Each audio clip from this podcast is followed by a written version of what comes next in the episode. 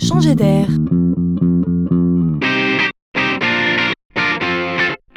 C'est la chronique de Laurent Collen.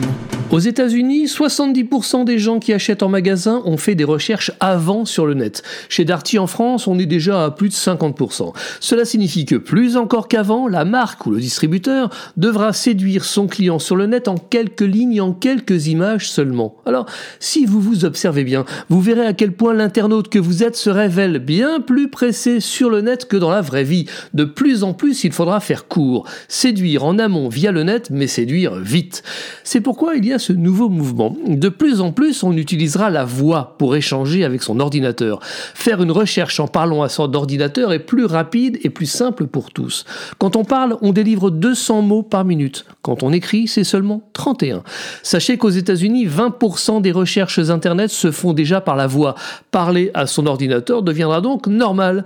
Google explique que nous sommes entrés dans l'ère de l'assistance et propose d'aider les clients dans leur parcours d'achat. Il permet ainsi aux clients tout simplement de poser une question au vendeur comme dans la vraie vie. La voix, c'est la nouvelle voix du net.